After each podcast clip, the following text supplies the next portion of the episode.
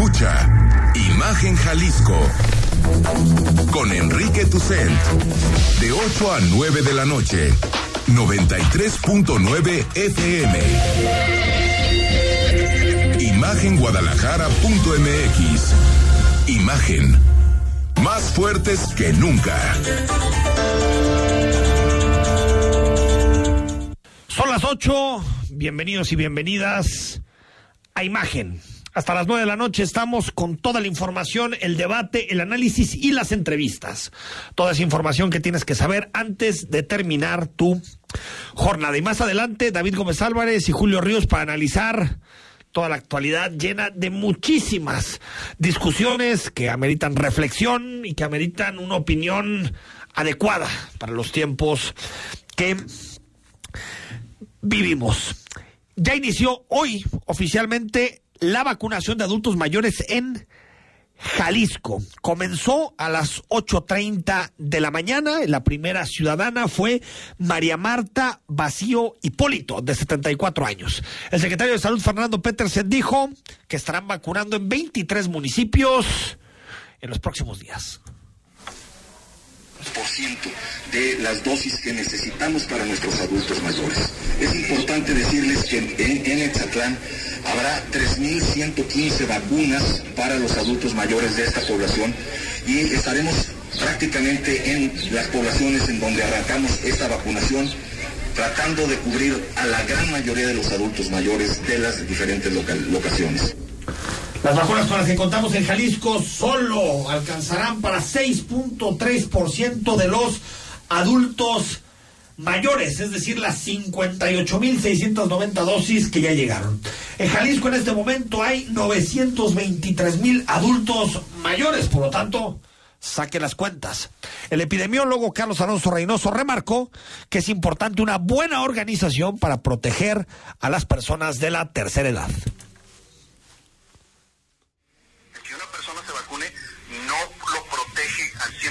de contagiarse ni contagiar a otras personas. Entonces, todas las personas que se vacunen deben de seguir utilizando cubrebocas este, de manera permanente. Denuncias en redes sociales, en medios de comunicación, porque en el momento en que eran vacunados, los servidores de la nación, este ejército político electoral del gobierno federal, pues le tomaba una fotografía a las personas que se tomaban la, que, se vacunaban. En Milpalta, a los pacientes los recibían dos servidores de la nación. Su trabajo era corroborar supuestamente la información de los pacientes. Les tomaban una fotografía y después les preguntaban datos de edad y si presentaban alguna alergia a medicamentos. ¿Quién sabe por qué? Eso lo tienen que hacer servidores de la nación. Esos datos se solicitaban en una primera carpa, donde se les entregaba una ficha en la que se les indica que deben regresar en un periodo de 8 a 12 semanas, en el mes de abril, para la siguiente inyección. Eso sí, si tenemos vacunas. Más de 87 mil adultos mayores fueron vacunados en el primer día de vacunación, particularmente en la Ciudad de México. Así lo sostuvo el subsecretario Hugo López Gatel. También se lograron iniciar la vacunación en 144 municipios eh, de 30 entidades. Por otro lado, informó el subsecretario Gatel que el mal tiempo hizo que se retrasaran dos embarques de vacunas Pfizer. Ayer logramos poner 87.472 vacunas. Estas son las vacunas de AstraZeneca. Se puso el 10% de las que llegaron, un poco más del 10% de hecho de las que llegaron en este embarque y se distribuyeron en los 32 estados, en las 32 entidades federativas. Recordar que aquí, como lo explicamos, es ya la fase 2. Empezamos con personas mayores, con personas mayores de 60 años. Ahí están los datos. Otro retraso, en este caso, de las vacunas Pfizer. Este fin de semana, el que pasó, el del 13 y el 14 de febrero, comenzó la relajación de medidas luego de que concluyó el cuarto botón de emergencia que decretó el gobierno de Jalisco. ¿Qué medidas son las que están vigentes? ¿Cuándo terminarán? ¿Y qué cambios hay? La nota especial de nuestra compañera Carla Paz. Este fin de semana el gobierno estatal inició con el Plan Jalisco ante la pandemia, medidas que comenzaron este sábado 13 de febrero y culminan el 15 de diciembre.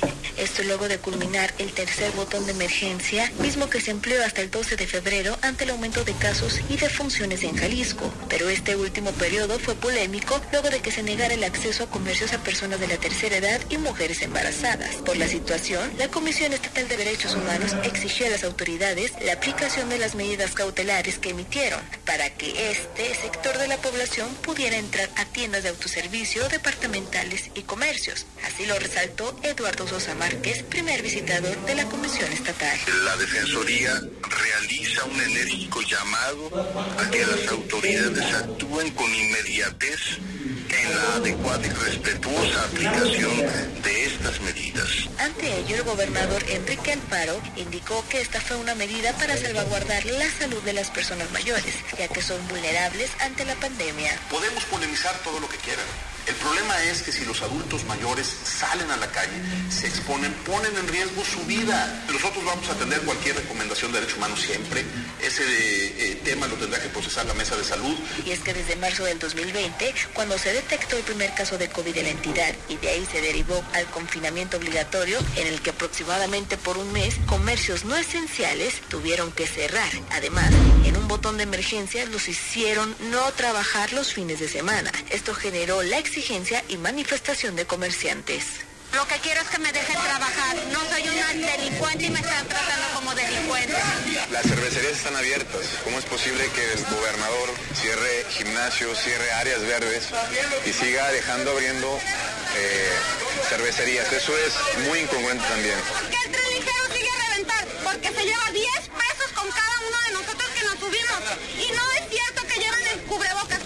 En 2020, el gobierno estatal destinó 1.070 millones de pesos para reactivar los sectores productivos de Jalisco a través de inyección de liquidez, recapitalización y financiamiento de las cadenas productivas. Pero ¿en qué consistirán las medidas para este 2021? Permanecen algunas como el distanciamiento social, uso de cubrebocas, protocolo sanitario y atención de grupos vulnerables. El gobernador también señaló que se reabre toda la economía jalisciense siguiendo algunas medidas sanitarias. Los espacios no pueden estar al 100% de su capacidad. Se debe usar obligatoriamente el cubrebocas, poner atención especial en la ventilación y en algunos lugares habrá un guardia COVID-19. A partir de esta presentación del plan, ya no habrá restricciones ni de horarios, no habrá restricciones edades para acceder a nada, no vamos a establecer criterios diferenciados, sino reglas de aplicación general. También reiteró que en agosto comenzarán las clases presenciales, ya que por el momento no es idóneo que los alumnos regresen a las aulas. Y que de una vez lo adelanto, sea como sea, contra viento y marea, es sí o sí vamos a regresar a clases presenciales en el mes de agosto. Nos vamos a preparar para ello. Algo que es importante enfatizar en esta etapa es la responsabilidad social, ya que dependerá de cada persona atender y seguir las recomendaciones que eviten los contagios. En el plan anual habrá una evaluación el próximo 15 de junio y en otras fechas especiales, como lo son vacaciones de Semana Santa, 10 de mayo y las elecciones del 6 de junio. Carla Paz, Imagen Radio. Julio Ríos, ¿cómo estás? Buenas noches. Buenas noches, Enrique, David, auditorio. David Gómez Álvarez, ¿cómo estás? Bien, Enrique, Julio, buenas noches, auditorio. ¿Quién es de la Secretaría de Educación? Eh? El, uh, hombre, soy primo, mi prima de Edomex. Sí, es tu no, prima. No, es cierto. Es tu prima de Texcoco. Exacto, la maestra. Pues es que es Delfina Gómez Álvarez, ¿no? Claro, nomás que, perdón que ah, lo diga, sin pero, sin guion. Sin guion. Es menos no es fifí. Con guion es fifí, ¿no? Exacto, si no es convencional. Es de prosapia, con guion. A ver, estamos ahorita escuchando la nota especial de Carla Paz. Pues ya no hay restricciones, o sí hay. No, no, no. Vimos el viernes, por ejemplo, el asunto de los antros, de las, de las cantinas. Para mí este llamado del gobernador fue un sálvese quien pueda o un rásquense con sus uñas, la verdad. O los dos. O los dos. Porque, a ver, sí es cierto que ya estaba la gente desgastada de que cada 15 días, cada 22 días se iba a reformar o a tomar el nuevo botonazo. No, eso cansa, lo entiendo. Y también causa incertidumbre en los inversionistas, en la gente que tiene su negocio, etcétera. Pero también de eso, de irnos al otro lado del péndulo, de abrir todo y que cada quien se cuide como pueda, me parece en este momento irresponsable. Como política pública no le veo ni pies Pues ni es como cabeza. arrojar la toalla, ¿no? Como decir ya. El desgaste. Hasta aquí llegamos, el ¿no? Ya desgaste cada de- quien decida qué hace, cómo se cual. cuida, vámonos. el desgaste llegó también a la autoridad ya, el desgaste del año ya no está solo en los ciudadanos, en el Estado que renuncia a su obligación de regular. Claro, a mí me parece que en la perspectiva de casi un año de pandemia, me parece que al principio había, digamos, esta necesidad de estar haciendo anuncios continuamente, de que en la próxima semana vamos a evaluar y entonces van a tomar decisiones, y era porque no había suficiente información. Hoy las circunstancias son idénticas o peores. Tampoco hay suficiente información de la evolución de la pandemia y sin embargo se adopta una posición exactamente opuesta de decir, ya no vamos a estar haciendo anuncios, ya no vamos a instaurar mecanismos. De aquí a fin de año me parece larguísimo el periodo en el que anuncia el gobernador estas nuevas medidas o mejor dicho esta nueva etapa. Entonces me parece justamente Con una revisión en junio. con una revisión Después de la elección, a ver. A ver cómo, cómo, a ver no- cómo nos fue con los. pero me parece que es un bandazo de un extremo a otro muy fuerte, donde yo creo que a mí me parece mucho más lógica y sensata la posición de estar revisando semana a semana, donde no se asuste con el botonazo, pero no decir que ya no va a haber nada en los próximos meses, porque entonces, ¿qué pasa si hay necesidad de revisar y de tomar medidas? Pero yo creo que ya no, si con los datos que tenemos, David, ya no hay necesidad, pues es que ya no va a haber necesidad. No, y ya Es nos alineamos al, al semáforo nacional. Finalmente ya está rigiendo Pues el ya no semáforo sé naranja. rige, realmente. ¿eh? El nacional, el, semáforo na- naranja para Jalisco es el que Pues está sí, pero si mañana pasa rojo, no va a regir el nacional. Pues va a sí. regir el local, que va a ser, seguimos igual. Sí. el gobernador ya dijo, seguimos igual. Sí, claro. Pase lo que pase, Me- seguimos es igual. que me parece que es un, eh, se puede ahorcar con su propia cuerda al decir que ya no va a decir nada y si necesita decirlo. yo creo que, que ahí hay una parte de presión del empresariado que le dice, gobernador, no nos cambies las reglas cada semana. Y lo puedo llegar a entender, pero sí tienes que moverte en un margen. O sea, sí tiene que haber un margen, no es simplemente se abre y se acabó. O después, eh, David Julio, negar la realidad. Sí, Eh, claro. Lo que pasó este fin de semana fu- no, no, es un desbordamiento, pero, pero el 14 de febrero yo fui a andar en bicicleta en la tarde del domingo. Ya no. lugares estaban atascadísimos, atascadísimos. Pero lo que, no- lo que me parece innecesario es decir que no va a haber nada en todo el año. Podría no haber según los datos, pues eso es arrojar la toalla, es... Por eso, es que Sí. pa- me parece que no valía la pena decir eso, simplemente decir, bueno, hasta ahorita llegamos y ya, se anula el botón, se anulan los mecanismos y vamos viendo, y ya. Pero esto de decir no va a haber revisiones, o sí va a haber, pero en- a mitad del año, pero no va a haber mecanismos en todo el año, me parece Ese que es, echarse la soga al cuello. Hasta diciembre, sí, es la Es que yo creo que ya es, es que va a yo tener creo que que ya, regular. Julio, yo creo que ya es, no es regular, es, esperamos ya la vacunación y ya, no hay más, no hay ningún plan. Vacunación. Y esa va a tardar. Va a tardar, bueno, Me temo que por que cierto del tema. Llegaron hoy a Jalisco, ayer, 50 y... Hoy se empezaron a aplicar, ¿no? Hoy se empezaron a aplicar 56 mil, 58 mil 690 dosis que van a inmunizar al 6.3% de la población mayor de 60 años. ¿Es natural todo este despliegue para la vacuna? ¿Es normal? O sea, que vale el ejército, que los servidores de la nación te pregunten y te tomen una foto. Y, y luego también les están pidiendo. Tomarse una fotografía. ¿Por qué fregados tomar Bueno, lo primero que habría que decir es que el famoso registro en línea que Sirve falló para nada. no Sirve sirvió. A nadie le pidieron nada. O sea, y eso que todos tuvimos que hacerle el paro a nuestros papás. No, no, una psicosis, Una semana mundo. metiendo datos y no sirve para nada. Sí, eso fue como en las pachangas, en las fiestas, que primero llegan y te riman una botanita Mira, y luego, ¿qué, qué si les el gobierno- para que no pierdas la Si el paciencia? gobierno Ahí está, ya tiró la toalla con el COVID, el gobierno de México ya tiró la toalla en hacer las cosas un poquito bien. Un poquito. Yo no pido que las hagan como Suecia. Un poquito bien. Y, y- y lo peor, Esto es un. Oye, ya cuando te los, los, los cuatro test te dicen, es que qué padre las colas. Las filas. Bueno, además- O sea, ahora parece que la ineficiencia tiene que tener un Ah, no. homenaje. Claro, ahora, se- ahora se- es, es la forma de democratizar y de igualar. Es que y mira, de... qué mal nos va a todos. Claro, ¿no? o sea, todos jodidos. Ok, no, bueno. Bueno, o sea, pero también tampoco hay que menospreciar la felicidad que pudieran tener los familiares de este Ah, sí. tres. O sea, eh, también por ellos está Pero bien. es indigno Hay que una persona de pero- 65 No, años tenga que estar cuatro horas esperando una vacuna. Bajo Y el que sol, aparte- la- le, le andan haciendo preguntas. Y que aparte los propagandistas te Les digan que hay que preguntas, celebrarlo. Les toman fotos, les piden copias de la CURP, les piden copias del INE. ¿Para qué es excesivo eso? Y además, Y pues... con un militar disparándote en la cara casi. No, y, y todo eso se lo sacaron de, de no sé dónde porque existen parámetros claros, existe un Consejo Nacional de Vacunación, existen Bueno, procedimientos... existía, Julio. Yo, yo, yo eso ya no lo doy por un hecho. Yo que es de las cosas No, que sí Que se están desmontaron. empezando a ir Están también. como letra muerta, o sea, porque no lo están aplicando, pero ya, ya lo había. Julio, Todo- toda esa estructura ya la había. Uno México era un ejemplar debate, en la bueno, eso voy. Pero ya cuando no. empieza este debate, Ya no. uno empieza es- a, a leer sobre, sobre todo lo que se ha teorizado en torno al sistema de vacunación mexicano. Y, y era bueno. Sí, era un referente, claro. como ahorita.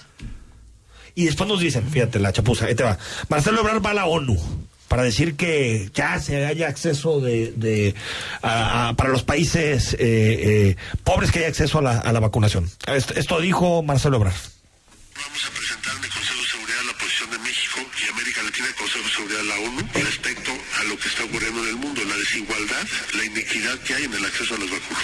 Cómo los países que lo producen tienen tasas de vacunación muy altas y América Latina y el Caribe mucho menores. Mañana lo vamos a plantear en el Consejo de Seguridad porque no es justo. Es lo que me ha el señor presidente.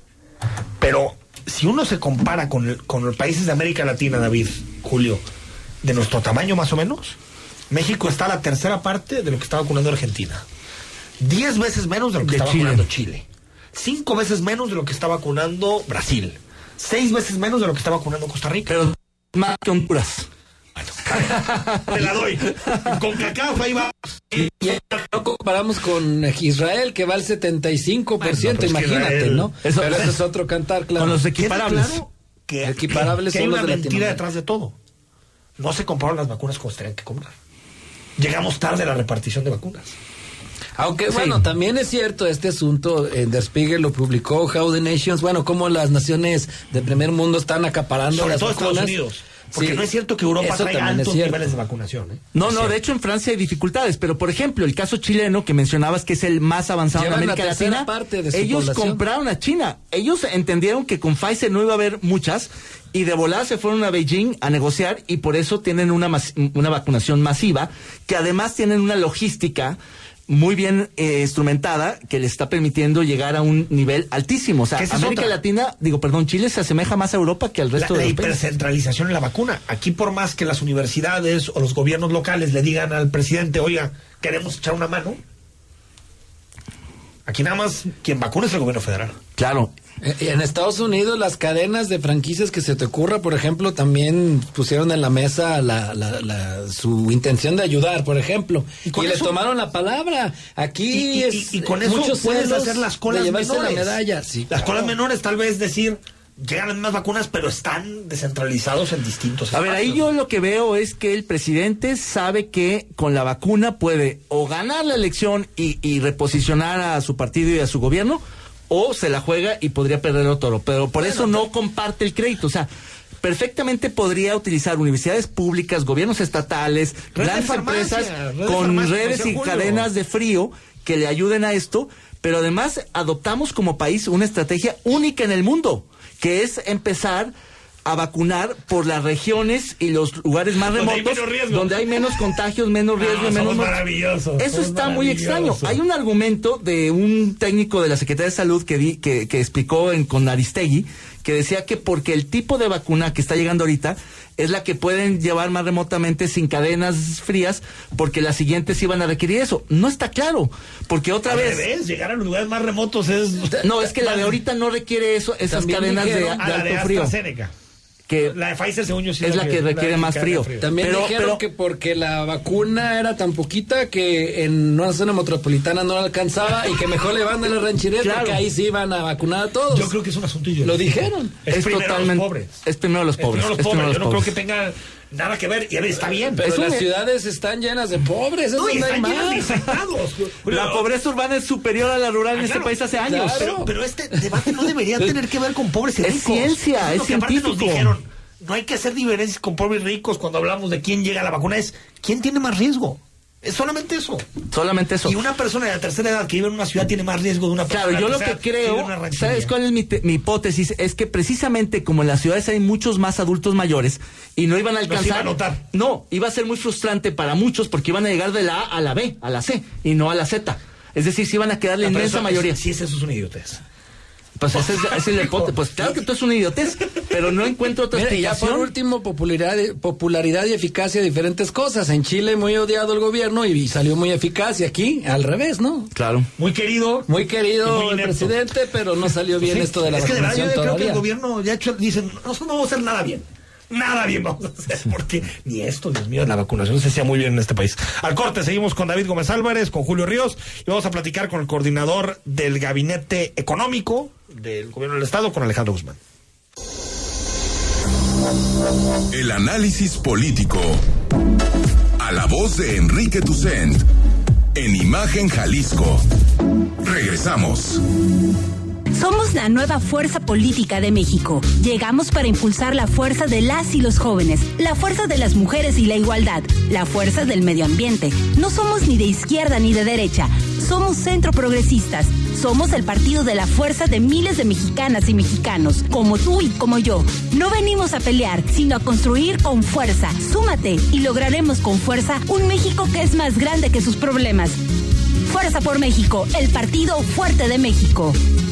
En el PES cabemos todos. Ciudadanas, ciudadanos, simpatizantes, militantes del PES. En este 2021 demostremos que otra política es posible. La política de la paz, reconciliación y la solidaridad. Como sociedad, no nos gusta que se gasten nuestros recursos en partidos políticos. Que se utilicen en cosas que no nos dan beneficio. Nosotros creemos que en México la Casa Deportiva de Animales no debería existir. Acércate a nosotros. El Partido Encuentro Solidario es la casa de todos. México hoy tiene una nueva opción. Partido Encuentro Solidario. El Tribunal Electoral del Poder Judicial de la Federación protege mi voto. Tribunal Electoral. Puedo participar en política, o sea, puedo votar y ser votada. Tribunal Electoral. Inmelao Catanahuatil Meteinquita. Tobia Inmaseba Cholalme, Semotelpocaita. Tribunal Electoral. Protege los derechos políticos de las mujeres y evita la violencia política. Tribunal Electoral. Protege los derechos políticos LGTBIQ. Tribunal Electoral. Electoral del Poder Judicial de la Federación. Este país solo funciona con nosotras y nosotros. Lo aprendimos recientemente. Todas las personas somos necesarias para sacar este país adelante. En las elecciones más grandes de la historia hay más de 21 mil cargos de elección popular. Todas y todos decidiremos quiénes los ocuparán. Toma tu cubrebocas y sal a votar. Que este país lo hacemos funcionar las y los ciudadanos. El voto sale y vale. Contamos todas, contamos todos. INE. En los momentos difíciles de esta pandemia hemos aprendido a priorizar lo importante, el bienestar de nuestros seres queridos. Por eso en Morena donaremos la mitad de nuestro presupuesto para la compra de vacunas contra el COVID-19. Mientras otros partidos gastan ese dinero en propaganda llena de mentiras, para nosotros por encima de todo está primero la salud de los y las mexicanas. Porque el dinero, como el poder, solo sirven si se ponen al servicio del pueblo. Morena, la esperanza de México. El crimen organizado avanza, los jóvenes sin oportunidades, desempleo en aumento. Es el México del retroceso de Morena. Llegó la hora de corregirlo. El PAN gobierna mejor y gobierna para todas y todos. En Guanajuato, más de 11 mil empleos se recuperaron en solo tres meses tras la pandemia. El estado más seguro para vivir es Yucatán. Tamaulipas apuesta por energías limpias y renovables. En Baja California Sur, la inversión extranjera creció 21%. Habla Marco Cortés, presidente nacional de PAN. Cambiemos hacia el futuro. Únete a Acción por México. Partido Acción Nacional. Estás escuchando Imagen Jalisco con Enrique Tucent. Facebook, Imagen Radio Guadalajara. Imagen, más fuertes que nunca.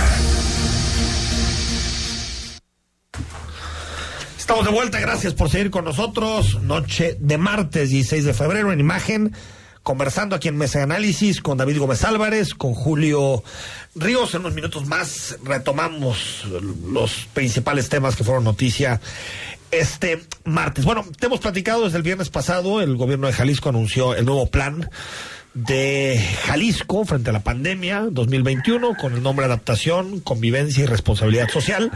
Y queremos, pues más o menos entender la lógica con quién es el coordinador del Gabinete Económico, con Alejandro Guzmán Larralde.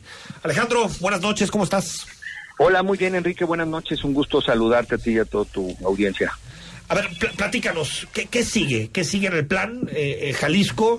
¿Cuáles son las medidas? Y, y, si estas reglas van a cambiar o no en las siguientes semanas, Alejandro. Mira, la idea justamente eh, es que no tengan que cambiar prácticamente todo el año. El plan se, se anunció desde el 13 de febrero y estará vigente hasta el 15 de diciembre. Sí habrá una evaluación a la mitad, exactamente el 15 de junio, porque primero tenemos que ver que efectivamente eh, pues todos los protocolos y los sectores han venido cumpliendo. Pero por otro lado, acordémonos que está el tema de la vacunación y, tenemos que ver si el gobierno federal pues ha ido más o menos eh, cumpliendo sus promesas. Ya vemos que pues que las primeras promesas no se fueron cumpliendo en las fechas que ellos habían pensado y eso también tiene una implicación en, en el tema de los eh, de la operación de los sectores productivos. Entonces, por eso es importante que también a la mitad del año, el 15 de junio, y justo después de las elecciones, podamos verlo. Hay nada más tres periodos en los que vamos, de alguna manera, a tener algunas medidas especiales, que van a ser la Semana Santa, el 10 de mayo, que si recordamos, el año pasado fue terrible, fue cuando, cuando todo el mundo salió a festejar a las madres y entonces se nos incrementaron los contagios, y evidentemente el día de las elecciones. Entonces, esos tres momentos van a ser de mucho cuidado. Fuera de eso, fuera de eso, prácticamente eh, eh, las medidas que se anunciaron van a estar vigentes. Y es muy sencillo en términos generales. Prácticamente se reabren todos los sectores que estaban ya funcionando antes del 25 de diciembre. Prácticamente todo está al 50% de capacidad, excepto la industria, que las líneas de producción están al 100%. No así lo, los, las áreas administrativas de las empresas que están haciendo en su mayoría trabajo a distancia o home office. Y, y en el caso del comercio, prácticamente todo está al 50%, y los servicios, hay 16 sectores que han sido los más afectados y donde hemos puesto más atención. Todo está al 50 con excepción de dos sectores. La hotelería quedó al 66% y los bares y antros quedaron al 33%. O sea, bares a un tercio de su capacidad operará y hoteles a dos tercios de su capacidad. De ahí en fuera prácticamente todo opera al 50% y lo que son talleres, academias culturales, lúdicas, etcétera, grupos de no más de 10 personas. Prácticamente eso es... Eh, ¿Perdón? que solamente se revisaría en junio. ¿Qué pasa si en un mes vemos un incremento muy importante en la hospitalización, vemos que se incrementan los casos, las muertes, me dices, ni aún en ese escenario se revisaría este plan. Sí, bueno, a ver, la, la, la mesa de salud eh, sigue trabajando. Eh, si fuera un caso de emergencia, evidentemente, pues se tiene que se tiene que convocar, se tiene que llamar a la mesa de salud. Bueno, más bien, se tiene que hacer la evaluación de qué es lo que esté sucediendo. Eh, sin embargo, no no está previsto en este momento que tuviéramos que hacer un, cambio de ruta, sino más bien, y el gobernador lo ha dicho muy muy claramente también, pues tenemos que lograr como sociedad y como gobierno que los sectores productivos cumplamos los protocolos. Mira, lo hemos demostrado ya. El año pasado estuvimos prácticamente abiertos en estos porcentajes y, no se nos incrementaron los casos. Eh, eh, eh, claro que no habíamos llegado ni a la etapa de Navidad ni a la etapa de frío, que esos fueron dos factores que nos jugaron en contra. Si, si logramos que, que estos, bueno, estos tres días han habido frío, pero si esta temporadita se quita y ya entramos a, a los días y a los meses de calor, eh, sabemos que, que, el calor y la buena ventilación y evidentemente el uso de cubrebocas ayuda a reducir los contagios y a no transmitir el virus. Entonces, pues le estamos apostando a esto para que también, no nada más la economía, sino también la sociedad, pues ya vaya a una mayor normalidad, con excepción, como todos sabemos, de las escuelas. Los, los, las y los alumnos pues todavía tendrán que esperar un poco más. Oye, coordinador, sobre el tema de los antros y de los bares. Eh, um, lo vimos este fin de semana, 14 de febrero, 13 de febrero, eh, bares llenos, eh, desde afuera se veía gente esperando entrar no, no, no se tienen que tomar medidas más duras precisamente con estos, con estos espacios, porque eh, al final espacios cerrados, con aglomeración de personas, gente estando mucho tiempo en un solo espacio, pues son eh, muy propensos para, para los contagios, ¿no? Sí, sí, tienes toda la razón. A ver, quien no cumpla, no nada más se, se, se multa, se suspende la licencia. Ese es el, ahora sí que ese es el compromiso que ellos asumieron y esa es también la obligación que tenemos en, en, los gobiernos municipales en principio y, y, si fuera necesario también el gobierno estatal. Eh, también recordemos, eh, Enrique, a mí no me gustaría de entrada generalizar. Hay casos efectivamente eh, más eh, cumplidos que otros. Y yo, y yo diría que aquí es donde también necesitamos a una ciudadanía responsable, porque de nada sirve que nos pongamos reglas si también los mismos ciudadanos y los jóvenes mm, o quien asista eh, no está eh, eh, haciendo su parte. Y ahí sí no tenemos suficientes policías, ni inspectores, ni vigilantes para estar atrás de la ciudadanía. Entonces, recordemos, los bares estuvieron cerrados prácticamente 11 meses. El desempleo fue fatal, terrible. La, la, el, impacto económico de muchos de estos negocios prácticamente fue quiebra. O sea, sobrevivieron los que tenían más posibilidad de flujo. Pero de ahí en fuera han sido verdaderamente muchos los casos, igual que los restaurantes. Entonces, parece fácil eh, decir que no se abran o, o son lugares de contagio. Hemos dado posibilidades, hemos puesto reglas. Por supuesto que es un nuevo intento de que se cumplan. Si no se hace, pues el gobierno municipal en principio tendría que actuar y, y en segundo lugar, bueno, pues eh, eh, también pedimos que la ciudadanía se, se comparte de manera responsable. David, te quiere hacer una pregunta. Alejandro, buenas noches. David Gómez Álvarez. en ese sentido, si se ha, digamos, adoptado un plan para permitir que bares y gimnasios y lugares de mucha interacción abran, ¿No, ¿No han pensado en algún plan piloto para reabrir escuelas, colegios de manera escalonada, con aforos restringidos? Un poco tratando también de apoyar un sector que si bien no genera empleos, pues sí genera futuro y donde no tienes un cabildeo tan fuerte como el de los restauranteros o, entreros, pero sí un conjunto de padres de familia eh, demandando que los niños y los jóvenes regresen a clase. El, sector de los papás, que estamos todo el día con los hijos. A, a ver, sí, sí, sí sí, tienes toda la razón, eh, David. Eh, no, no es que no es que estemos haciendo un piloto, pero sí hay en el caso de eh, educación superior tenemos abiertos algunos laboratorios de algunas escuelas, sobre todo del gobierno del estado, en donde sí o sí tenían que hacer sus prácticas de laboratorio y se ha hecho con mucho cuidado y no hemos tenido mayores problemas. Ahora, con el resto de la educación, el problema que tenemos es que las mismas universidades nos están pidiendo no abrir. ¿Por qué? Porque hay también muchos maestros, la planta docente es en buena medida eh, adultos y hay vulnerabilidad. Entonces, mientras los el sistema digital eh, eh, siga medio funcionando y los padres de familia sigan pagando, la verdad es que es como una manera de decir, pues, ¿para qué le metemos más más riesgo a, la movilidad y a la, y a la sociedad, ¿no? Eh, sin duda, eh, yo creo que tu, tu propuesta es muy buena y sí creo que se tendrá que evaluar no solamente en la mesa de educación, sino también en la mesa de salud y podríamos seguir trabajando en algunos pilotos eh, en zonas de no alto riesgo, ¿no? Y, creo que sí podría funcionar. Ojalá, Alejandro, porque el mensaje que manda eh, la apertura de unos, digamos, giros y la permanencia cerrada de cuestiones tan fundamentales como las educativas, pues sí parecería que las prioridades son no necesariamente las que comparte la mayoría de la. Ojalá, ojalá puedan ir combinando las dos cosas. Sí, de acuerdo. Ahí nada más déjenme también complementar. Eh, el, el gobierno estuvo realizando encuestas y la verdad es que había estaba dividida la opinión en tercios. Un tercio no quería, otro tercio sí quería y el otro tercio decía que no estaba de acuerdo todavía, que había que dejar pasar más tiempo, pero no era un no rotundo. Entonces tampoco ha habido un consenso tan claro de los del de, yo te diría que de, todo el sistema educativo en, lo general. Habrá que seguir trabajando eh, y creo que es muy buena tu idea. Eh, eh, eh, realizar algún piloto en estos meses para que cuando lleguemos ya al mes de agosto, como ha sido ya un compromiso del gobernador, sí o sí tenemos que regresar a las escuelas.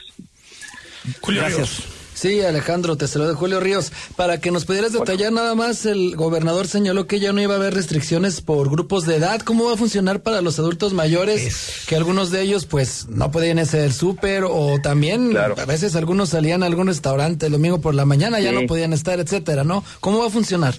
Muy buena pregunta, todo un tema, créanos que nos llovieron ahí las llamadas, las críticas y las los recordatorios maternos.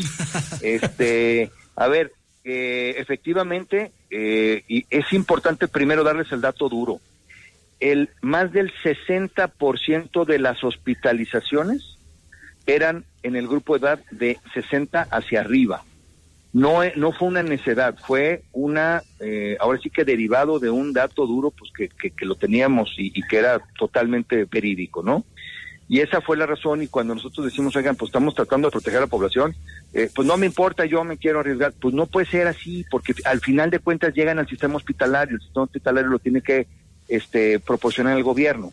Y esa es la razón por la cual pues tuvimos que tomar sección. Ahora, ahora con estas medidas, efectivamente las, los, los establecimientos, sobre todo los institucionales, los supermercados y las tiendas departamentales dijeron, a ver, nosotros sí estamos dispuestos a poner un horario especial de horas no pico para que vengan eh, personas, incluso elevamos un poco la edad, de, está bien, 60 es un poco drástico, pero 65 para arriba sí que sean los que los que tengan horarios especiales, ¿no?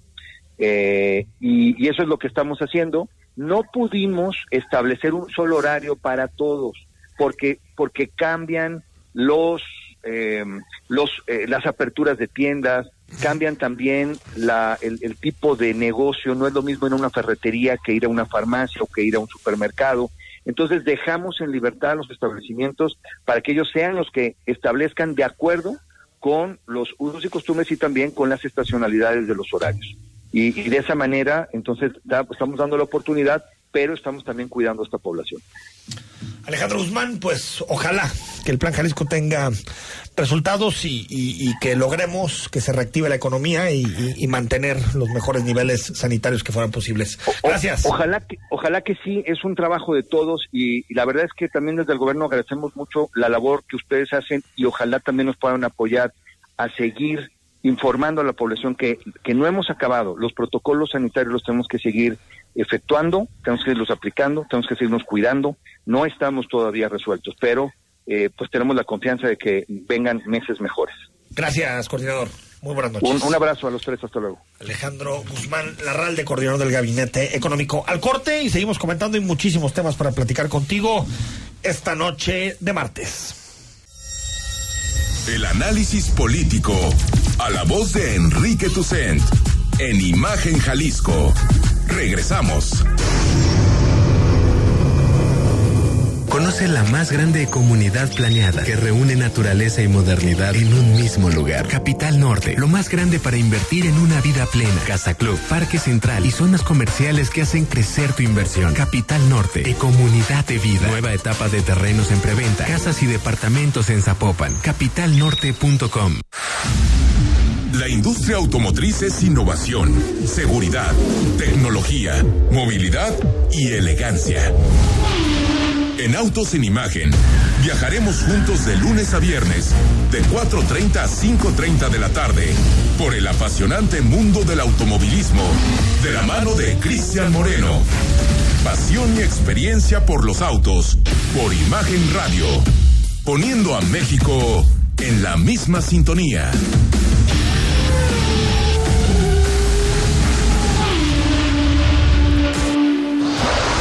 Escucha la voz más saludable de México. Etel Soriano, en bien y saludable. De lunes a viernes a las 15 horas por Imagen Radio. Poniendo a México en la misma sintonía. La información puede llegar dividida en tracks, contar historias que generan distintas atmósferas y forman parte de un momento de nuestra vida.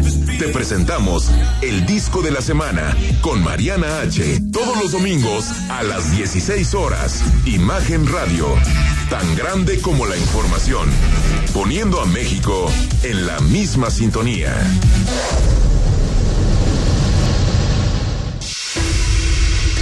Para entender los cambios de la economía y los negocios, escucha a Rodrigo Pacheco en Imagen Empresarial, con una visión dinámica, global, joven y fresca, de lunes a viernes, de 6 a 7 a.m., por Imagen Radio, poniendo a México en la misma sintonía.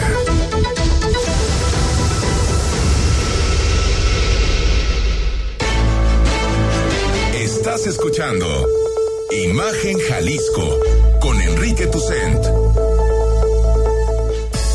Twitter, arroba Imagen Radio GDL. Imagen, más fuertes que nunca. Imagina poder controlar tu vida mientras manejas. A bordo de la nueva Buick Envision es posible.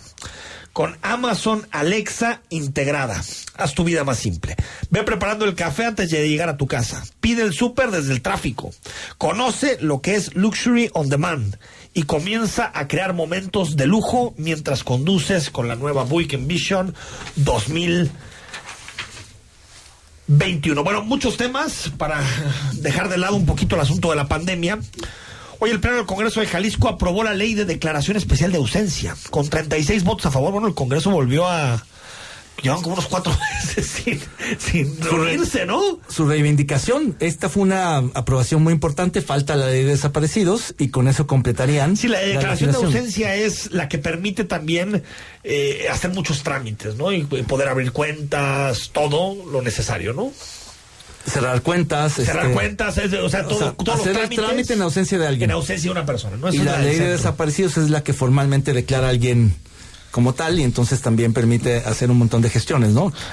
hasta donde entiendo, complementarias. Son, y son tres, según yo. Es la declaración de ausencia, la desaparición y otra que, que, se me escapa. Eh, esto dijo el diputado Jorge González. En los temas de búsqueda, sobre todo, que es donde la, la mayoría de las personas o familiares de personas desaparecidas pues decían que no sé, que, la autoridad no hacía lo que le corresponde, pues por falta de una ley, por falta de la obligatoriedad o por falta de sancionar a esos funcionarios que no cumplen eh, bien con su trabajo. Y creemos que esta ley pues cubre esos aspectos, ¿no? Bueno, ¿se acuerdan de lo que sucedió la semana pasada? Sí, fue hace una semana, ¿no? El, el, eh, la balacera, este comando armado que llegó a, a la zona de, de Puerta de Hierro, en el restaurante los Otates, pues la fiscalía identificó una placa alterada en una camioneta que se utilizó en la balacera. Yo pensé que nos iban a decir que ya habían detenido un mesero, ¿no? Con eso de que la fiscalía agarra meseros muy rápido y a armas muy rápido. Esto dijo el fiscal Gerardo Octavio Solís. La camioneta solamente coincide sus características con un vehículo oficial de esta dependencia. Eh, desde luego no es vehículo oficial. Eh, también de manera complementaria eh, se llevó a cabo el análisis de lo encontrado en el cateo que se llevó a cabo en, por parte de la Fiscalía de la República. Esto quiere decir que no solamente son las placas las que están falsificando o clonando, también otro tipo de objetos con el ánimo de aparentar que son policías. Los criminales subieron el cuerpo de una persona y usaban placa clonada. Como siempre, el fiscal dijo que se llegará hasta las últimas eh, consecuencias y que en el cateo llevado a cabo el domingo en una finca de jardines del auditorio, además de encontrar armas, equipo balístico y drogas, también se hallaron más placas de distintos estados. Vaya. Pues muy poco, A cuenta, a cuenta gotas, ¿eh? Urge que dé resultados la fiscalía. Yo, fíjense qué paradoja, porque por un lado, eh, si no salen a dar información, se genera un vacío y se generan interpretaciones, hipótesis y demás. Y si salen con muy poco, te queda la sensación de que nomás te están entreteniendo con información irrelevante. ¿Una placa? sí, una placa. Se encontró una placa. No, bueno. Es que cuando salen es... Y varias placas. Y además. Y, al parecer. Eh, eh, es un centro de emplacamiento. Sí, y operaban con placas clonadas. Eso. a ver, pero yo creo que quitando el último año del sexenio de Aristóteles, donde yo creo que la fiscalía fue un desastre. Desastre con. Casi desde su nacimiento. No, sí, pero aunque sea con Almaguer y con Luis Carlos, se comunicaba a tiempo, se daba un mensaje un poquito de eficacia, un poquito. Aquí pasan unas cantidades. ¿Cuánto va? Dos meses de que asesinaron a Aristóteles. Dos meses. No, de esa nunca vamos a saber. Y tenemos a puro mesero. Sí, pues sí. O sea, tenemos a puras personas que alteraron la escena del delito. Yo no digo que inventen, que. Pero. Eh, al final, yo, yo prefiero que salgan a decir estas vaya, irrelevancias a que no digan nada, porque parecería entonces que le dieron carpetazo, que se están haciendo guajes, que no... Por lo menos esto, ya tienen un indicio, a ver si combate entonces las placas alteradas y luego las autopartes robadas y, luego los meseros también este que limpian escenas del crimen.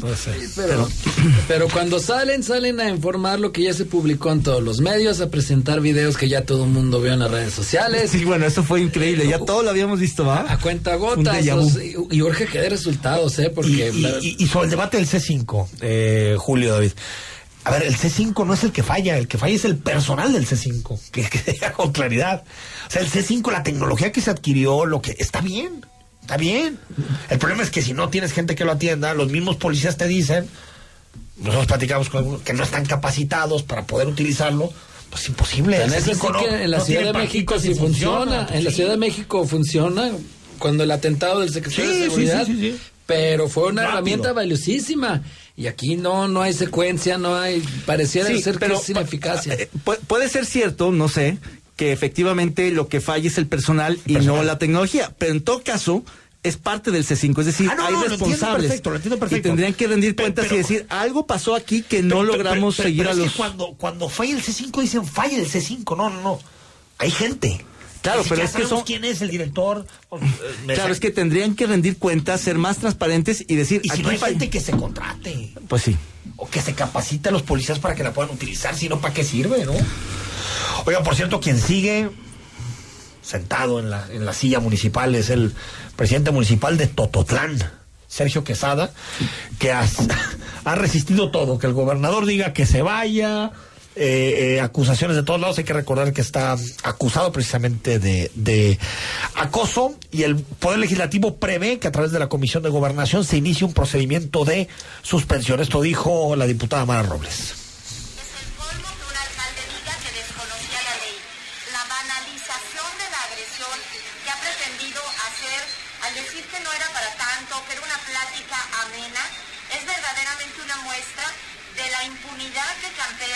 las autoridades que consideran que sus agresiones pueden ser Me parece que si el Congreso del Estado cumple la labor histórica de llamar a juicio político a un alcalde por hostigamiento sexual, va a sentar un precedente a nivel nacional de que en Jalisco somos el ejemplo de no tolerar ni una sola agresión más a las mujeres. Pero pues que lo haga el Congreso, ¿por qué necesita al gobierno? ¿Cómo? Pueden llamarlo a él y comenzar un juicio político y destituirlo. Esa facultad tiene la Comisión de Gobernación. De hecho, ya se acaba de, aprobar. Se aprobó ahorita ¿Ah, comisión ya. Se acaba de aprobar eh, ¿Qué es el, el, no, el, el, el, pleno. El comienzo. inicio del proceso para ver si le suspenden durante un año sin goce de sueldo. Es, pero ya está aprobado en el ahora tienen que dar su audiencia y defensa que, para, sí tiene que pasar al pleno. esto fue en la comisión? No, ya, en el pleno, ya en el pleno. Ahora este cuate tiene que ir a defenderse. Sí, que, que bueno, pues ahí ya está confeso con lo que se oyó en la, en la grabación. yo, creo que es un trámite y creo que los llamados del gobernador fueron importantes. Evidentemente tampoco el Ejecutivo puede destituirlo. El, procedimiento es el correcto, el del Congreso. Entonces, el, el gobernador básicamente le retira el apoyo genera un vacío las críticas y el Congreso va por él y el cuate se va a ir en una semana. Que, otra vez el doble rasero de los políticos, ¿no? Porque vea a la, a la, al de Zapotlanejo, por ejemplo. Eh, ahí los de Movimiento Ciudadano no se rasgaron, algunas diputadas y, muy pocas, muy pocas. pero no todo mundo. Es que Tototlán no es Zapotlanejo. Y Héctor Álvarez es parte de, es alcalde metropolitano. Yo totalmente de acuerdo contigo. Si quieren ser congruentes, tenían que abrir los dos. Sí, claro, claro. Y es más, yo creo que es hasta más grave golpear. Mucho, mucho más, violencia física que verbal, claro, ¿no? por supuesto. ambas son graves, no, no minimizamos como. Sí, pero es una agresión física. Pero la agresión física, por supuesto, debe ser castigada. Al corte y hablamos de los apagones. Todavía tenemos luz, así que podemos ir a un corte y regresar. Todavía. No vaya a ser. A ver, a ver qué dice Bartlett, pero esperemos poder regresar del corte. Estamos en imagen. El análisis político. A la voz de Enrique Tucent. En Imagen Jalisco. Regresamos. Imagen Radio, ahora para todo México. Lleva su programación a la televisión abierta, en el canal 3.4 de televisión abierta. Imagen Multicast, la mejor información, con la mejor tecnología digital de la televisión en vivo y a todo color. Con los reconocidos comunicadores de Imagen Radio, Imagen Multicast. Canal 3.4 de televisión abierta, poniendo a México en la misma sintonía. Ahora, el presidente de la República podrá ser juzgado por delitos graves. También por los que podría enjuiciarse a cualquier ciudadano. No más privilegios. Así se combate la corrupción y la impunidad y se fortalecen los principios de igualdad e imparcialidad ante la justicia. El Senado de la República aprobó la reforma constitucional que elimina el fuero presidencial. Senado de la República. Cercanía y resultados. Las noticias en México y el mundo no descansan. Imagen informativa con Patricia Rodríguez Calva. Domingos, 7 de la noche. Imagen Radio, tan grande como la información. Poniendo a México en la misma sintonía. Para que puedas ver el mundo desde otro ángulo, escucha Imágenes del Turismo con Laura Rodríguez y Carlos Velázquez. Todos los sábados a las 11 de la mañana. La visión de fondo del turismo. Por Imagen Radio.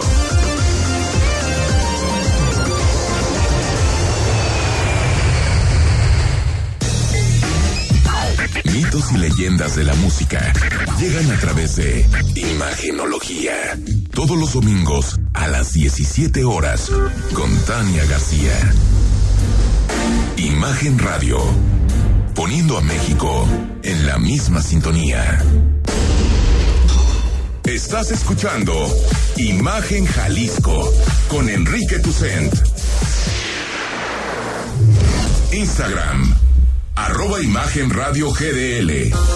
Imagen, más fuertes que nunca. Siguen los apagones en dos estados del país, incluidos Jalisco. Esto lo informó el Centro Nacional de Control de Energía. Aguascalientes, Colima, Estado de México, Guanajuato, Guerrero, Jalisco, Michoacán, Nayarit, Puebla, Querétaro, San Luis Potosí y Zacatecas. El argumento es que los cortes se deben al aumento en el pico de demanda vespertina y nocturna en el sistema interconectado nacional y a la indisponibilidad de generación suficiente para cubrir las regiones del norte y noreste del país. Es decir, no hay pues. Ante ello, el gobernador de Alfaro dice que la federación no les avisó. No, se enteraron por un tuit. Es increíble que los gobernadores de este país se enteren por un tuit de la Comisión Nacional de... La política está muerta en este país. No hay ni diálogo, ni nada. Increíble. Ahora, esto es producto de lo que pasa en Estados Unidos.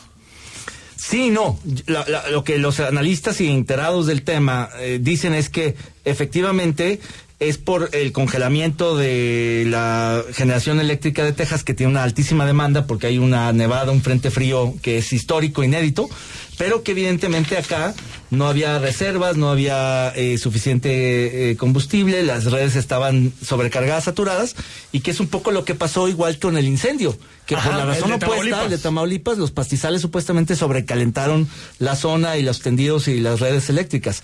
Entonces el hecho es que hay una fragilidad del sistema. Este es por falta de gas para encender, para alimentar las plantas generadoras de electricidad. Pero porque no queremos comprar a determinado precio. No, porque se, se escaseó, subió de precio y se congelaron algunos ductos. Pero que le compramos a Texas. A Texas. Y también es la realidad que se dejó de suministrar gas también porque la prioridad ahorita es Texas. Texas, claro. Así de sencillo. Entonces sí es una consecuencia de lo que está pasando. sí, claro, sí. Tampoco es que le echen la culpa al presidente, pero eso sí, número dos, demuestra que no somos soberanos energéticamente. Eh, claro, no hay inventarios, no hay almacenamiento, no hay previs Y la mejor forma de ser soberanos, eso sí, sería con energías renovables y verdes, porque aquí tenemos Estos son neoliberales, Julio, son neoliberales. No, no, Ahí está, está, el problema que hemos escuchado en estos días con esto de la, por ejemplo, con la iniciativa de la reforma eléctrica.